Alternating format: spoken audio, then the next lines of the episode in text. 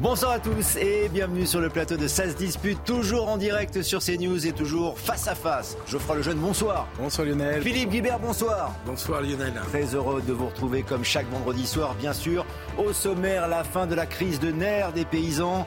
La ministre de l'Éducation toujours sur la sellette et le droit à la paresse en France à la fin de l'émission. Mais d'abord, les agriculteurs, en effet, les paysans ont-ils gagné? Le gouvernement a-t-il réussi à calmer la colère des agriculteurs? Après les annonces du Premier ministre puis du président Macron Les barrages se sont euh, retirés, il y a encore quelques irréductibles, mais euh, tout ceci va s'apaiser. Les agriculteurs sont-ils convaincus par les promesses du gouvernement? On fait le point avec Aminata Demphal, Michael Dos Santos et Fabrice Elsner. Avant de quitter euh, définitivement ce blocage, je crois qu'on peut quand même tous être fiers de ce qui s'est passé ces derniers jours. Sur l'autoroute A6, certains agriculteurs restent et d'autres lèvent le camp. Arnaud Rousseau, président de la FNSEA, les a rejoints sur place et demande la suspension des blocages suite aux nouvelles annonces de l'exécutif. Je suis allé à Lyon, je suis allé dans Lyon, je suis allé dans l'Oise, je suis là ce soir, je vais partout parce que je veux, je veux sentir ça, ça m'intéresse aussi. Moi je suis pas un mec euh, perché à Paris toute la journée. Si certains agriculteurs se sont sentis écoutés et compris, D'autres sont dubitatifs. J'en ai fait toute l'année des tableaux Excel. Je fais que ça de faire des tableaux Excel. On fait des plus des moins, on est toujours en moins. Donc moi, j'ai pas de réponse à ça. En déplacement à Bruxelles, Emmanuel Macron a proposé un égalim européen et la création d'une force européenne de contrôle sanitaire et agricole. Des efforts bien accueillis par les agriculteurs qui n'hésiteront pas à remonter la pression si les promesses ne sont pas tenues. Qu'on aurait aimé avoir malgré tout, c'est euh, un calendrier plus précis euh, sur les différentes actions. J'espère que ce travail-là va continuer parce que nos troupes ici sur le terrain ont besoin de réponses et on reviendra si on n'a pas les réponses. Les producteurs ont fixé leur cap et attendent des premiers résultats d'ici au coup d'envoi du Salon de l'agriculture ce 24 février. Les agriculteurs ont-ils vraiment gagné, Geoffroy Lejeune? Euh, Est-ce que ce n'est pas reculé pour euh, mieux sauter ces annonces, la réaction des agriculteurs qui finalement libèrent euh, les routes et les autoroutes? Alors, je vais tenter mon petit résumé à moi, puis on verra si Philippe est d'accord. Mais pour moi, c'est du point de vue du gouvernement, ils ont tout lâché dans les mots. Ils ont donné raison sur tout aux agriculteurs dans les mots euh, Gabriel Attal, euh, Emmanuel Macron à Bruxelles. Ils ont vraiment donné. si on si on si on, euh, on comptait les points en sémantique, ce serait une victoire par chaos. Euh, et dans les actes, on verra bien parce que pour l'instant rien n'est rien n'est fait. Euh, c'est la première chose. Et la deuxième chose, c'est comment se sont comportés les agriculteurs. Honnêtement, ce sont des gens tellement polis, tellement bien élevés, avec des valeurs qui sont tellement différentes des manifestants habituels, qu'ils se sont comportés comme on ne s'y attendait plus. C'est-à-dire que, euh, alors il est déjà pas d'accord, euh, mais euh, oh. ils se sont comportés, si vous voulez, c'est, c'est une colère existentielle euh, qui, euh, qui, qui, même d'ailleurs, enfin, c'est des gens qui se battent pour pas mourir, donc c'est quelque chose de, de quand même très charnel, quoi. ils ont fait ce qu'ils sont allés le plus loin possible, et au moment où on leur a donné le début du commencement d'une solution euh, à, l'horizon, ils ont dit euh, merci beaucoup et ils rentrent chez eux. Euh, pour moi, pour moi, c'est vraiment un statu quo. Ça s'appelle gagner du temps. ça s'appelle figer une situation. Ça s'appelle acter des, principes ou des victoires symboliques pour les agriculteurs. Mais pour l'instant, il s'est rien passé. Il ne s'est rien passé. Parce qu'en effet, Philippe Guibert, les annonces sont symboliques et on a entendu des agriculteurs qui, pour certains, ne sont pas dupes. Euh, ce sont des annonces, on attend les actes maintenant, disent-ils. Oui, évidemment. Enfin, c'est comme ça dans tous les mouvements sociaux. Hmm. Euh, même euh, au moment des Gilets jaunes, quand au bout de deux mois, Emmanuel Macron dit je, résume, je vous donne 15 milliards, parce que c'était 5 milliards de taxes en moins et 10 milliards de, de primes pour l'emploi. Rien n'était voté, rien n'était acté. Donc c'est tout à fait naturel qu'il n'y a pas de baguette magique en politique et donc des mesures. Il faut prendre des décrets, il faut faire voter des lois, il faut euh, négocier au niveau européen et, euh, et, donc il est parfaitement naturel que là, dans l'immédiat, il n'y ait pas de, de choses euh, immédiates. Il n'y a pas de, de baguette magique. C'est toujours comme ça. Juste, j'ai tiqué quand tu as dit ils sont polis à la différence d'autres manifestants. Je rappelle quand même que les manifestations contre la réforme des retraites pendant trois mois ont été extrêmement sages et qu'eux, ils n'ont rien obtenu. C'est vrai que ça a dégénéré à partir du moment où le 49.3 oui, a été... fait la part des choses entre les, les, les, euh, Mais c'était... En fait, la leçon, enfin, c'est une des leçons pour moi de cette affaire, c'est que euh, dans la, pendant la réforme des retraites, le dialogue social a été impossible. euh, dans cette crise agricole, c'est le dialogue social qui a permis une solution. Parce que quelle est la réalité de ce qui s'est passé C'est une négociation entre le gouvernement et Gabriel Attal et la FNSEA. C'est ça qui s'est passé. Euh, Alors, non. avec, avec la Confédération euh, paysanne. Et mais, mais, mais, mais, Non, je suis- mais enfin, l'essentiel, c'est dealer avec la FNSEA. Et, et, et c'était le but du jeu et c'était l'intérêt et du gouvernement et de la FNSEA qui était légèrement dé- débordé par la Confédération paysanne. Et donc je, crois que euh, voilà, c'est une leçon que quand il y a des corps intermédiaires, les conflits, les conflits sociaux ne s'éternisent pas. Après, ce qu'ils sont gagnants, en deux mots, ils sont gagnants à l'évidence parce que la France entière a découvert les problèmes de l'agriculture. Je parle de la France métro- métropolitaine. Je retire France entière. Je La la France, majorité. La France métropolitaine la France qui a- c'est déjà en fait. qui a quitté, qui n'a plus de relation avec le monde rural. C'est mon cas. Je suis un métropolitain euh, passé de Nantes à Paris. Euh, dernière fois que j'ai vu un agriculteur, c'était pour aller chercher du muscadet à Nantes, mais euh, c'est quand même un peu loin. Donc là, on a, re- on était au courant pour les gens qui s'informent un peu. Mais là, on a découvert toute une série de, problématiques euh, qui sont essentielles pour les agriculteurs. Ils ont gagné une deuxième chose, c'est que le gouvernement est quand même sous pression du salon de l'agriculture dans trois semaines. Ça vient vite et des élections européennes dans euh, cinq mois.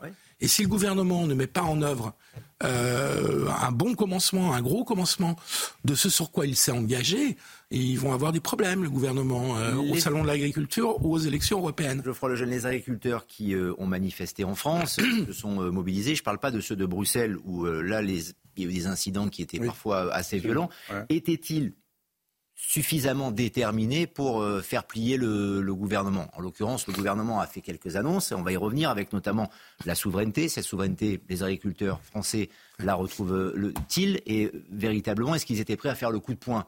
On a l'impression qu'ils étaient extrêmement polis, qu'ils n'osaient pas rentrer dans Paris et vraiment faire pression sur le gouvernement pour obtenir des résultats plus rapides. Ah, déjà pour commencer, en fait, euh, c'est c'est quasiment leur premier mouvement social. En fait, Euh, vous, vous- ils ont des syndicats, il y a eu des actions, etc.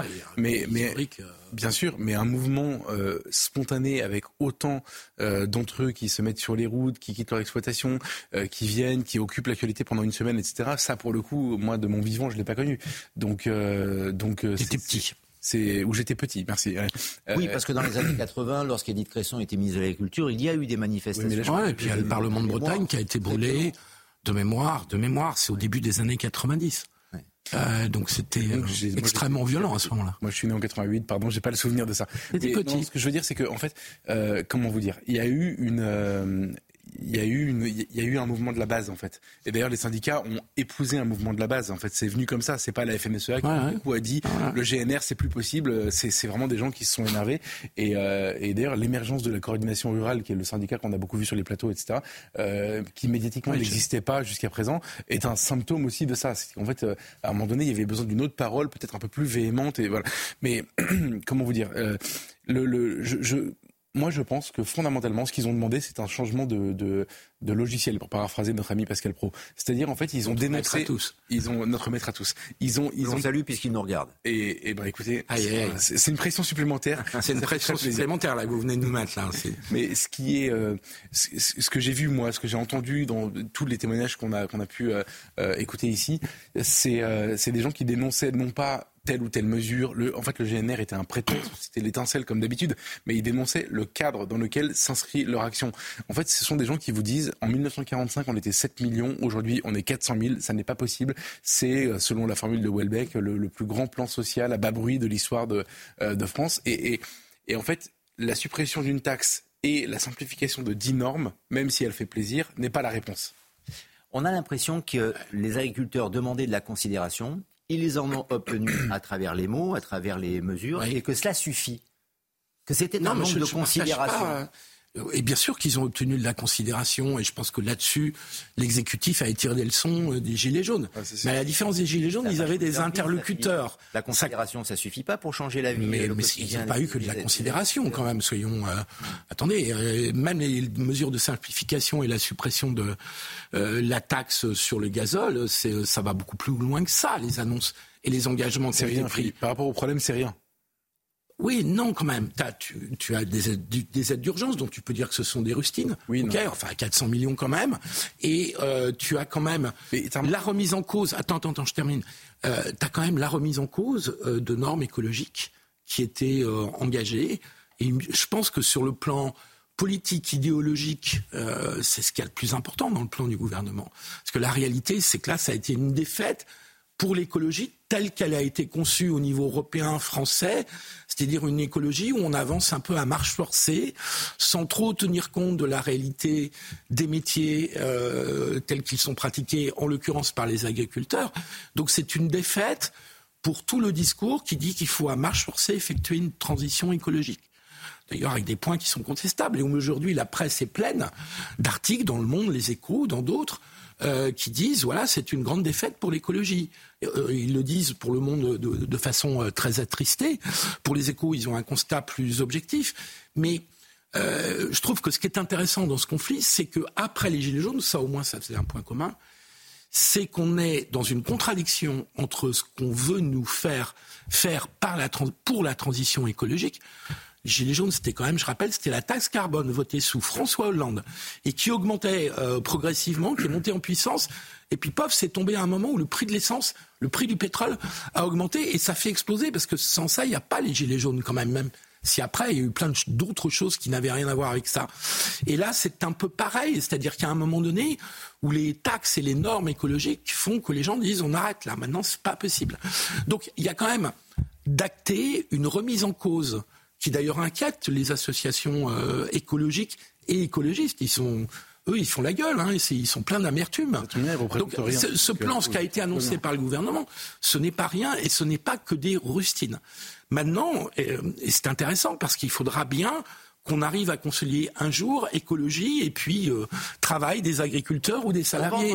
et là, ça devient très compliqué. Le politique est très intéressant, en effet, quand on nous posera la question dans, quelques minutes, de savoir si les paysans sont plutôt à droite ou, à gauche, les écologistes étant plutôt à gauche. Mais d'abord, avant de basculer sur cette euh, thématique, je voudrais juste vous livrer, je suis tombé dessus cet après-midi, et voilà pourquoi je, vous ai, voulu vous faire une petite surprise sur cette tribune d'un docteur en droit qui s'appelle Kamel Hilali, c'était dans Libération, et qui estime que une, fonction publique agricole, je dis bien une fonction publique agricole, doit être créée pour sauver les agriculteurs. J'aimerais bien avoir votre sentiment pour qu'ils obtiennent un revenu décent, euh, que ce soit aussi euh, la fin des pesticides pour, euh, pour certains quand on parlait d'écologie tout à l'heure. Ça ressemble un peu, je crois, le jeune, à, à ce qu'on ce qu'on faisait pendant l'URSS avec l'école cause notamment, avec des millions de morts. Ça ressemble à ça.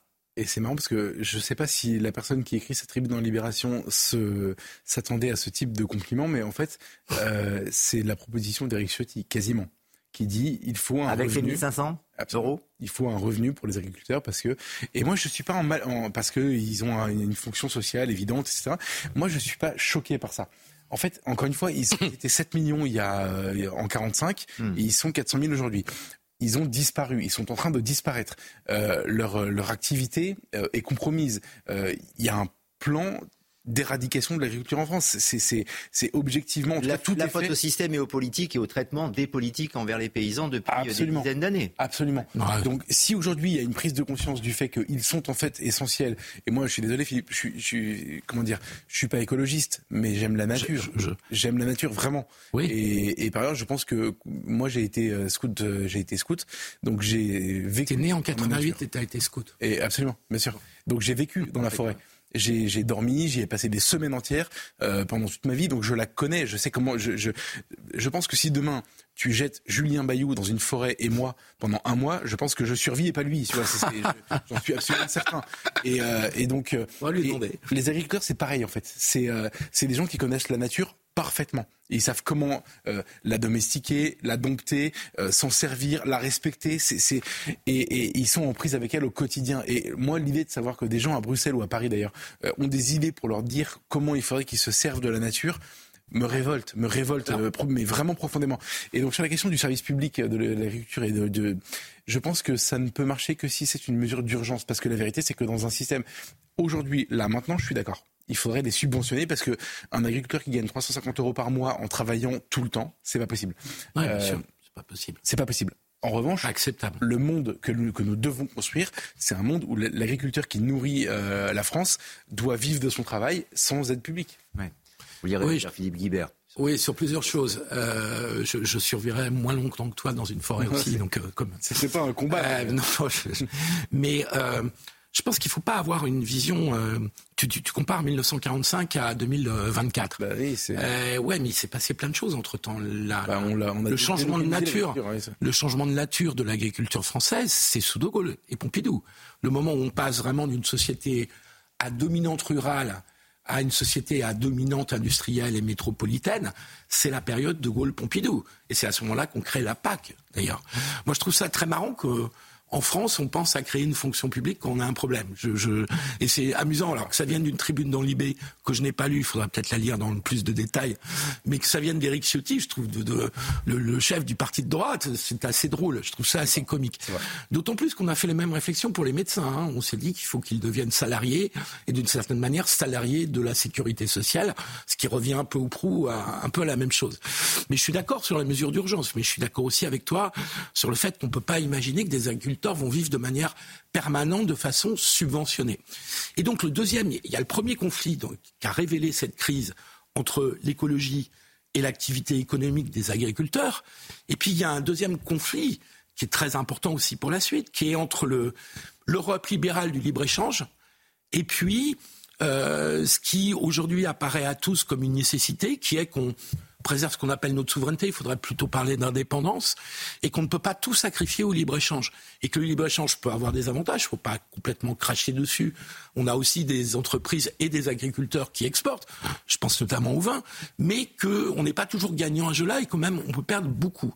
Et donc il y a une deuxième remise en cause qui est que le, le- grand miracle du libre-échange, du libéralisme qu'on nous a vendu pendant 30 ans, à droite, puis à gauche, d'ailleurs la gauche ayant adopté ce discours, pas pour sa réussite euh, électorale et politique. Et on se retrouve aujourd'hui à comprendre qu'il va falloir aussi changer, sinon de logiciel, comme dit Pascal, au moins qu'il va falloir réorienter des choses. Or là, on découvre aussi, moi je découvert ça, parce qu'au départ, naïvement, je dirais, je disais, mais il faut une initiative franco-allemande. C'était complètement naïf de ma part, je me suis planté. Parce que l'Allemagne a des intérêts a un point de vue sur la question agricole qui est complètement différent d'une autre. C'est-à-dire que eux, dans les accords de libre-échange, ils défendent leur industrie qui va exporter. Et nous, comme on n'a pas d'industrie, ben, on est complètement perdant dans ces Sur le échanges. libre-échange, justement, comme les partis se déchirent, comme vient de le décrire, de le décrire, euh, Philippe Guibert, est-ce que ce mouvement, cette crise euh, des paysans et ce mouvement paysan, cette colère des agriculteurs, euh, Geoffroy Lejeune, était politisé? Et, et j'en viens à Ah. la question, est-ce que c'était euh, politisé avec des paysans plutôt à droite? Honnêtement, moi, je, je suis vraiment de droite. euh, Je, je m'en suis jamais caché. euh, non, mais je, je- Incroyable ça, tu nous dis, ah, non seulement tu es né en 88, et en plus tu es Après cette révélation, après cette révélation, franchement, les, les paysans ont toujours été pour une droite modérée ces, euh, ces dernières Ouais, années, c'est- mais je sais en général. Si, si, moi Mais je là, c'était- oui. il semblerait voilà, que le mouvement se soit un tout petit peu densifié, avec notamment la coordination rurale qui se serait rapprochée, dans les idées, du Rassemblement national notamment. Mais en fait, je pense que c'est l'inverse qui se, pa- qui se passe en fait. C'est que ce sont des paysans qui ont des problèmes. Je pense que c'est pas comme ça qu'il faut réfléchir. C'est-à-dire que si vous voulez classer dans, un- dans une étiquette politique les paysans, vous vous trompez. Et je vous ai dit, je suis de droite, pas pour vous faire une révélation, mais pour vous expliquer que en tant que personne de droite, je ne crois pas quand je parle, et je parle beaucoup avec des paysans, qu'ils aient une approche idéologique de la chose. Ils ont des problèmes, euh, ils, ont des, ils ont des réalités, ils ont un quotidien. Ce sont des électeurs aussi, Oui, mais des idées. Mais justement, crois. écoutez-moi jusqu'à la fin. Ils ont des problèmes, ils ont une réalité, ils ont un quotidien, ils ont, ils ont une, une analyse de ce qui se passe. Et à la fin, ils regardent dans l'offre politique, je pense, à l'origine, honnêtement, sans idéologie aucune, ils regardent dans l'offre politique ce qui leur est proposé et leurs solutions, les solutions à leurs problèmes se retrouvent plutôt à droite. Et c'est pas un problème. La question, c'est pas est-ce que les agriculteurs sont à droite, c'est pourquoi les partis de gauche s'intéressent pas à ça. C'est ça le sujet. C'est qu'en fait, Alors- si on, on a dit beaucoup, euh, la coordination rurale est d'extrême droite, euh, c'est le Rassemblement national, euh, ils sont à droite, ils votent à droite, ils sont entre Macron. ils- le sujet n'est pas là. Le sujet, c'est qui répond le mieux à leurs préoccupations. Oui. Ce sont des Français. Est-ce que c'est pas politisé malgré tout? Ok, il y a Eh des ben, réponses écoutez, à apporter, mais est-ce que cette crise n'a pas que- été politisée? Les Eh ben, syndicats, quand ils parlent, les syndicats Je ruraux, que- quand ils parlent, c'est de la politique Je aussi. pense que pas du tout. Et je pense que d'ailleurs la meilleure réponse à cette question, c'est que à l'instant où, sans aucune preuve d'amour, euh, parce qu'il y a des paroles d'amour, mais il n'y a aucune preuve d'amour, Oui. euh, Macron et Attal disent euh, on je vous ai compris, ils repartent. C'est-à-dire qu'en fait, ils ont juste Ah des ouais, problèmes. C'est pas une question de politique. Ils voulaient pas faire un putsch et installer Marine Le Pen ou Zemmour ou je sais pas qui Oui, à l'Élysée. évidemment. Pas le sujet. Le sujet, c'est les limite- réponses à leurs questions. Et, et pour le coup, la vraie question qui est posée, c'est parce que je vais, je poursuis 30 secondes, mais euh, Emmanuel Macron. Gabriel Attal, le gouvernement, etc., ont eu l'intelligence de comprendre qu'il y avait une vraie urgence. Je Ouais. pense qu'ils ont même compris la nature de la crise, au-delà des raisons de la crise, la nature de la crise. Et d'ailleurs, ils l'ont prise au sérieux, ça s'est vu. Euh, les, les partis de droite, euh, les Républicains, Reconquête, le Rassemblement national avaient identifié ça depuis très longtemps, donc ils avaient déjà un discours sur le sujet. J'ai- J'étais en plateau tout à l'heure avec Philippe de Villiers. En 1995, il disait déjà des choses qu'on entend aujourd'hui sur les plateaux. Donc ces gens-là ont compris depuis très longtemps. Maintenant, la question, c'est les partis de gauche. La vérité, c'est qu'en fait, C'est un peu plus écologistes- ça. euh. les écologistes au premier chef sont coupables, super coupables dans, dans ce qui se passe aujourd'hui. Oui, mais c'est pas Le Parti socialiste, Philippe, je suis désolé de te de, de renvoyer à ton à ton passé, euh, euh, ton passé. Ah, non mais pas je vais te mais, là-dessus, parce mais que non, je mais trouve c'est- que- c'est, c'est, mais vous je- vous êtes trompé, c'est tout, c'est comme ça. C'est, Oui, c'est mais enfin, si on mais, se- euh, Alors, comme il nous reste une petite minute avant le flash, on va prolonger le débat et vous aurez votre temps de parole, Philippe Guibert. Attention. Oui, parce qu'il vient de me dire que je me suis trompé. C'est Juste une inacceptable. petite c'est, amorce, un peu violent, je suis d'accord. euh, un peu de teasing avant le, le flash sur la réponse que vous allez donner dans quelques instants à Geoffroy Lejeune. Euh, sur les, sur les paysans ceux qui sont-ils de dirigent droite le- et la gauche s'est-elle trompée dans le traitement Ceux qui politique dirigent la droite et qui, au Parlement européen et à la Commission européenne, Ah oui. aujourd'hui, c'est de droite, Geoffroy. C'est vrai. Ah, raison. Euh, Van- Madame van der Leyen, c'est une vrai, figure de la droite allemande, déléguée comme telle, parce que donc, au Parlement Hmm. européen, la majorité, c'est le PPE, le Parti populaire européen, Alors. dans lequel, attends, je termine, euh, j'ai qu'une minute, donc euh, dans lequel euh, le- le- les républicains euh, sont membres de ce groupe Oui. et qui ont voté tous les accords Oui. qui aujourd'hui sont en cours. Donc quand tu dis c'est de la faute des écologistes, il y a une responsabilité des écologistes. Euh, et peut-être du PS d'avoir accepté ce discours. Je te le concède euh, volontiers je voulais dire, ouais. sur ce point. Mais euh, le problème est plus complexe que ça. Mais on y Et on en reviendra après. juste après la pause. Pause rapide, le rappel de l'information avec Félicité Kindoki et on se retrouve dans cette dispute, bien sûr, en compagnie de Philippe Guibert et de Geoffroy Lejeune. À tout de suite sur CNews. La deuxième partie de Ça se dispute avec Philippe Guibert et Geoffroy Lejeune. Les débats reprennent dans quelques instants, mais d'abord un point sur l'information. Félicité Kindoki, bonsoir. Bonsoir Lionel, bonsoir à tous. C'est une décrue, mais pas encore l'épilogue. Après les concessions gouvernementales, les agriculteurs ont levé progressivement la plupart de leurs blocages depuis ce matin, à l'appel des deux principaux syndicats du secteur. Mobilisés en masse depuis lundi, ils barraient des portions d'autoroute aux abords de Paris. Et malgré la calmie, certains agriculteurs veulent poursuivre le mouvement. Nouveau coup dur pour Amélie Oudéa Castera. L'un des plus hauts cadres de l'éducation nationale, le recteur de Paris, Christophe Querero, a démissionné. Une décision rarissime qui survient sur fond de désaccord après le choix du ministère d'un moratoire sur une partie de sa réforme des classes préparatoires destinée à introduire davantage de mixité sociale à la rentrée 2024. Deux humanitaires français ont été tués dans le sud de l'Ukraine lors d'un bombardement russe. Les deux victimes ont péri lors d'une frappe sur Berislav, une petite commune située près de la ligne de front. Trois autres Français ont également été blessés. Le président ukrainien Volodymyr Zelensky a salué la mémoire des deux courageux humanitaires français et Paris dénonce un acte de barbarie. Merci Félicité Kindoki, 22h pour le prochain euh, point complet sur euh, l'information sur l'antenne de CNews. Les débats donc dans cette dispute avec Geoffroy Lejeune et Philippe Guibert. On continue, on prolonge cette euh, thématique sur la politisation éventuelle des agriculteurs et notamment les paysans sont-ils de droite C'est vrai que les syndicats n'ont pas été toujours d'accord pendant cette crise. On dit que la coordination rurale très active aurait des convergences de vues avec le Rassemblement national. Je vous cède la parole parce que vous avez votre temps de parole qui, euh, qui est décompté, euh, mon cher Philippe Guibert. Mais écoutez d'abord Patrick Legras, le porte-parole de la coordination rurale sur le bilan du mouvement, et vous me direz après si un politique n'aurait pas pu tenir les propos qu'il tient maintenant. Non, aujourd'hui, on n'a rien gagné du tout. Euh, La seule chose qu'on a gagné, c'est que maintenant, on est plus connu euh, par euh, les Français et, et on a pu parler de problèmes qui étaient sous-jacents depuis euh, des dizaines d'années et, et qu'on taisait ou qui n'étaient pas, qui faisaient pas bon de parler. Après, on a une très très grande, euh, je dirais, opportunité qui va être dans trois semaines avec le salon agricole voilà, c'est un discours qui pourrait être tenu par, par un politique qui défend ses, intérêts, Philippe Guibert. Oui, bien sûr.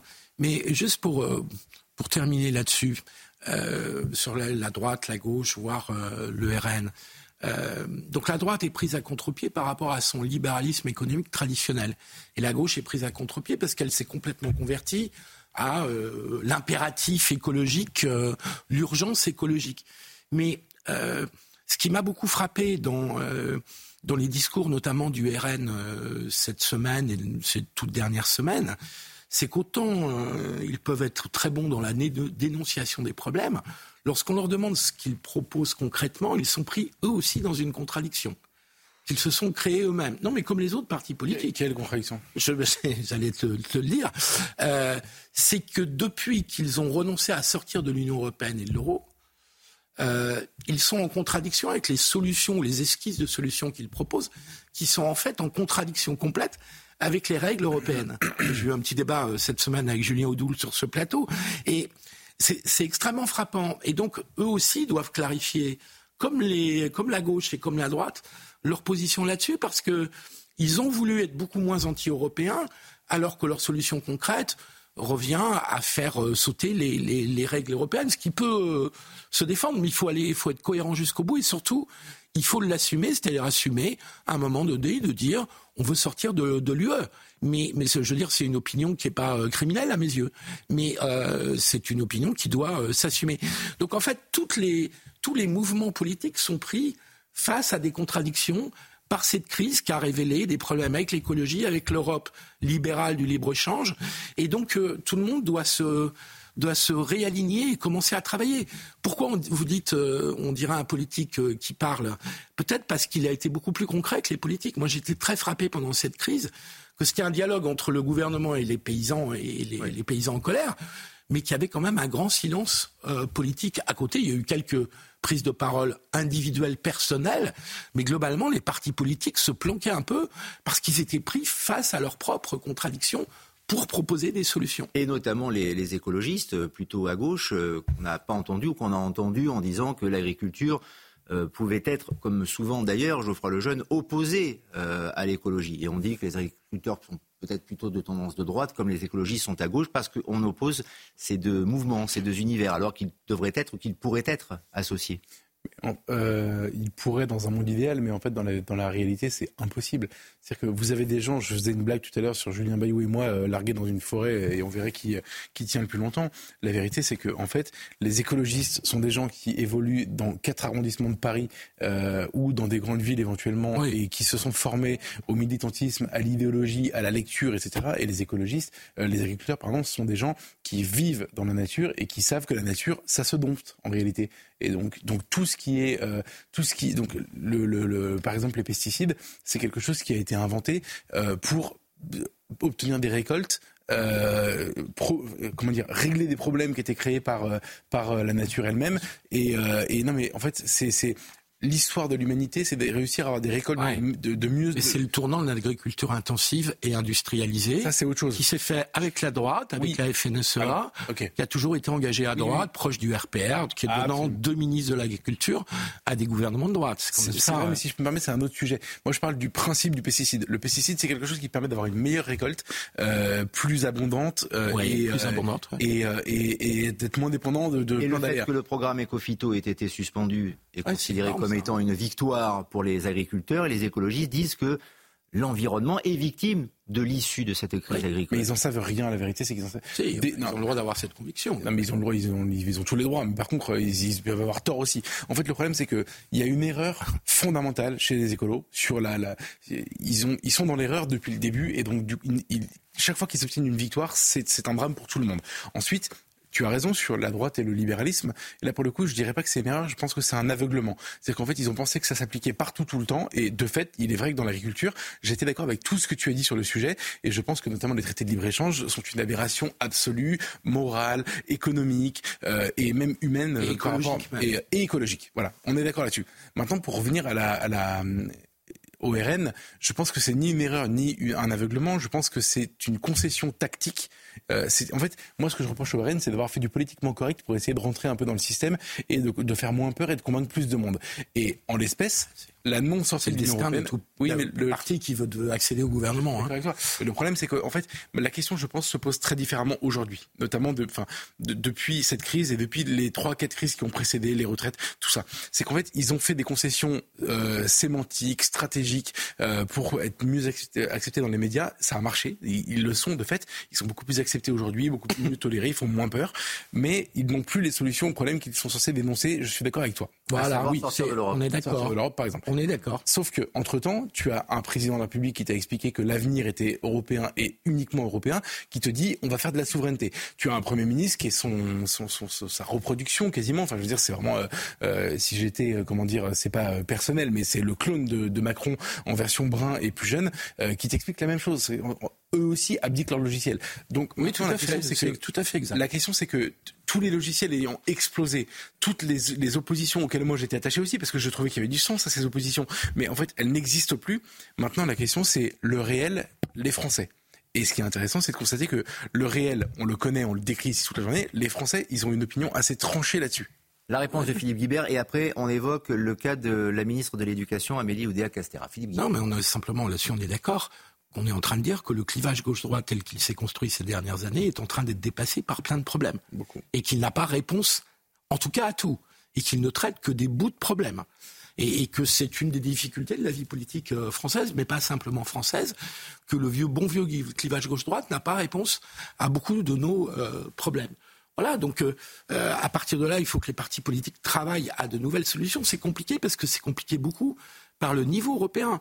Moi, je redis aujourd'hui que euh, en France, nous sommes minoritaires en Europe par rapport à la conception de l'agriculture qu'on souhaite tous défendre, parce que je pense que tout le monde, tout le monde est d'accord pour avoir une agriculture qui nous assure un minimum d'indépendance alimentaire et qui euh, défend une certaine qualité de l'alimentation. Avec des tomates mangeables. Voilà. Je finis juste sur les pesticides. La différence de ce qu'a dit Ségolène Royal sur les tomates espagnoles.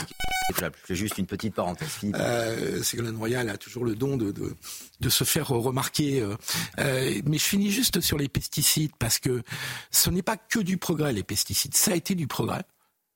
Mais on ne peut pas ignorer aujourd'hui, alors c'est là où il faut être extrêmement prudent, je ne suis pas assez compétent pour faire le, le départ, mais que, par exemple, le glyphosate, il est connu qu'elle nuit à la biodiversité. Le glyphosate nuit à la biodiversité. Autant les exagérations, les démonstrations pas vraiment démontrées sur le cancer que donnerait le glyphosate aux humains, là c'est très discuté sur le plan scientifique, autant sur la biodiversité, ça a des effets.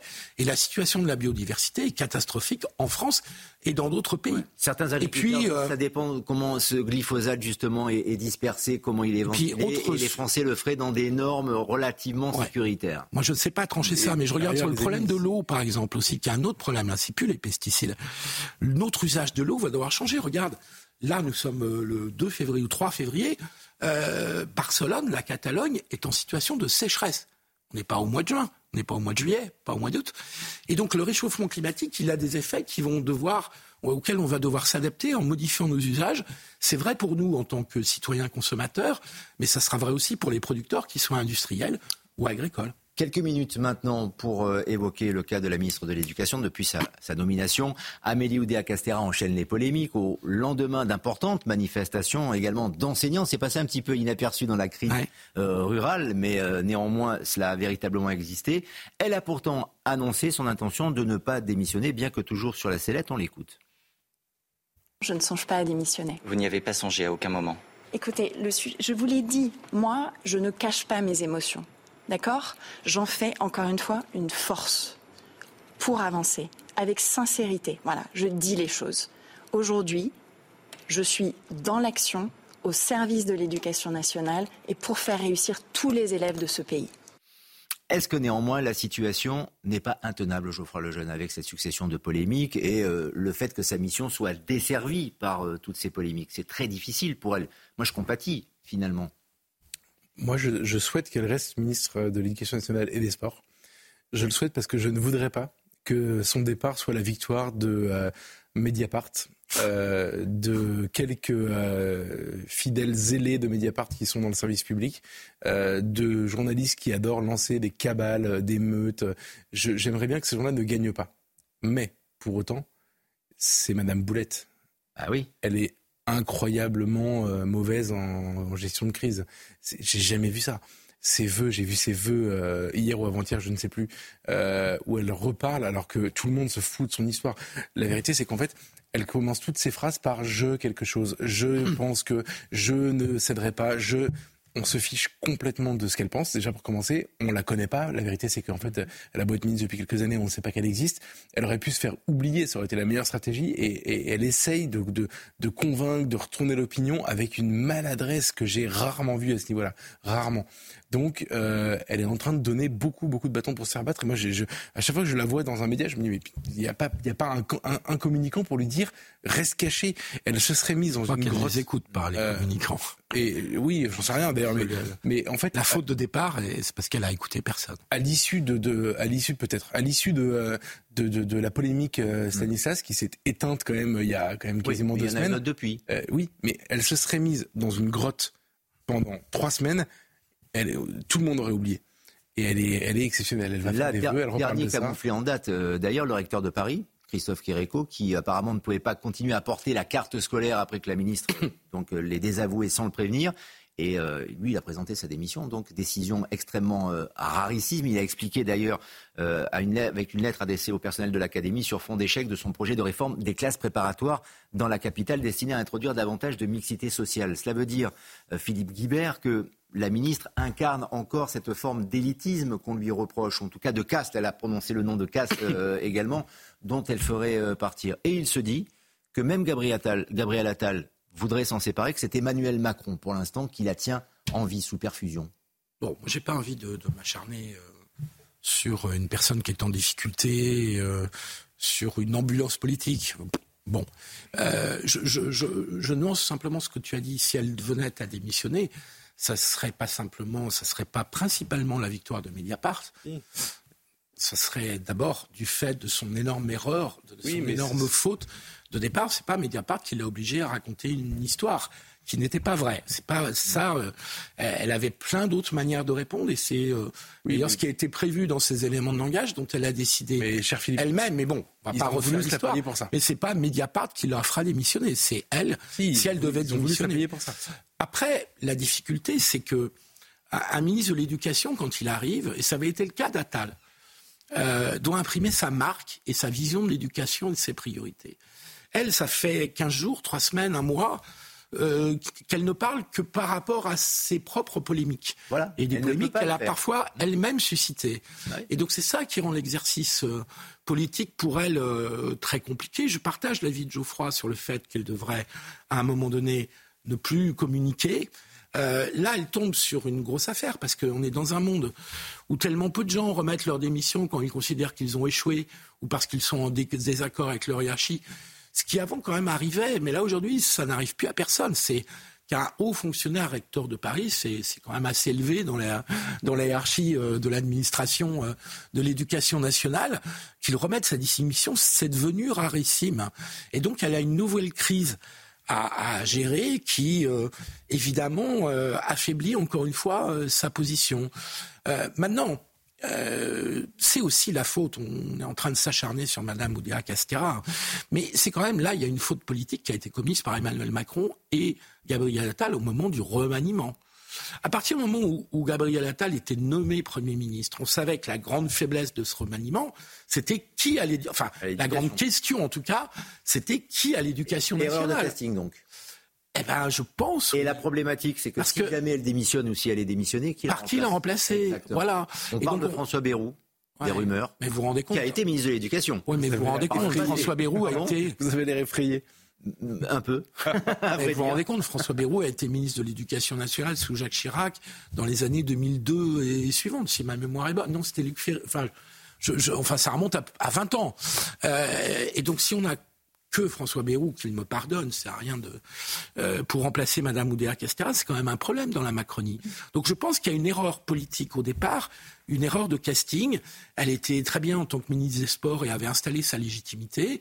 L'éducation nationale, c'est extrêmement difficile. C'est un des ministères les plus difficiles. Ministre des Sports, elle l'est toujours. Et euh, dans le deuxième remaniement, peut-être qu'elle peut être aspirée, mais il faut trouver effectivement le bon candidat pour la, la remplacer. Et ça pourrait créer aussi un petit séisme politique dans la Macronie. La vérité, c'est que ça vous montre la faiblesse un peu.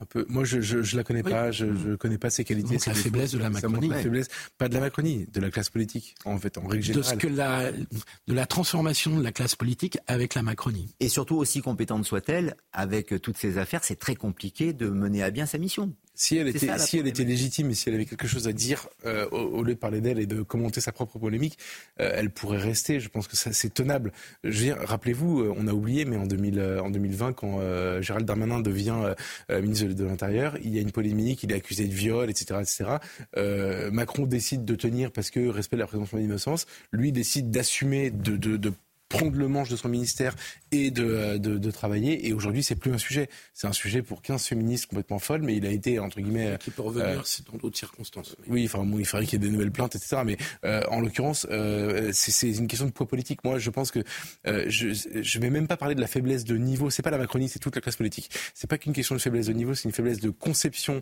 de la responsabilité en politique. Donc, de fait, c'est vrai, tu as raison, personne ne démissionne plus jamais. personne n'assume plus jamais rien. Personne n'endosse une responsabilité. Euh, il y a une faiblesse de niveau que j'ai même pas besoin de détailler pour que tout le monde la comprenne. Euh, et, euh, et, en vérité, c'est c'est toutes ces faiblesses-là qui nous explosent à la figure avec la polémique Oudéa Castera et on finit par se dire qui pourrait tomber à l'éducation nationale. Et l'envie de, et l'envie de travailler, euh, il nous reste une petite minute, peut-être euh, Sandrine Rousseau, qui sait, non, je, je plaisante, mais euh, si je parle d'elle, c'est parce que le droit à la paresse pour travailler mieux, c'est ce qu'elle a évoqué encore une fois, c'est, ça fait partie de ses, de ses idées depuis pas mal de temps, la députée écologiste qui a une nouvelle fois milité pour un droit à la paresse en France en réponse au discours de politique générale de Gabriel Attal. Vous voyez notamment donc son tweet sur X, travailler moins pour se sentir bien, en quelque sorte vraiment des réponses courtes en, quelques secondes, euh, Philippe Guibert.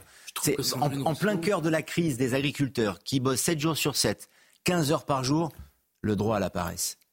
Mais elle gâche vraiment les causes qu'elle voudrait. Euh, qu'elle voudrait porter, parce que c'est vrai que le travail n'est pas tout dans la vie. C'est vrai que c'est une des conquêtes historiques de la gauche d'avoir euh, transformé des esclaves en salariés. Je le fais vraiment très court et un peu caricatural. Je le droit du travail, la sécu, les congés payés, tout ça, ça a été amené par la gauche. Et, mais, mais, mais le droit à la paresse, c'est pas vraiment la bonne expression et c'est pas vraiment le bon message. Et le travail, c'est la santé. Le travail, c'est la santé. Le repos n'existe pas si le travail n'existe pas. Par ailleurs, son modèle de société nous conduit à la ruine et à la désolation. c'est ça. Elle a tout faux, en fait. C'est effrayant. Merci. Je suis impatient de vous retrouver vendredi prochain pour une nouvelle édition de 16 disputes. La semaine va être euh, très longue. Demain, 14h, éventuellement, si vous voulez une petite piqûre de rappel de, de Rousseau qui vous accompagne euh, le vendredi, samedi, dimanche. Avec plaisir. Un minute info. Avec ah, plaisir. je, travaille, je regarde. Mais dans un instant, Olivier de Carenfleck. Avec euh, Soir Info sur CNews. Bonne soirée. Merci Lionel.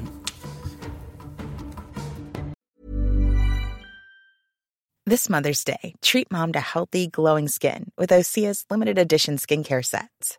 Osea has been making clean, seaweed infused products for nearly 30 years. Their advanced eye care duo brightens and firms skin around your eyes, while the Golden Glow Body Trio nourishes and smooths skin all over. Go to OSEAMalibu.com and use code MOM for 10% off your first order site wide.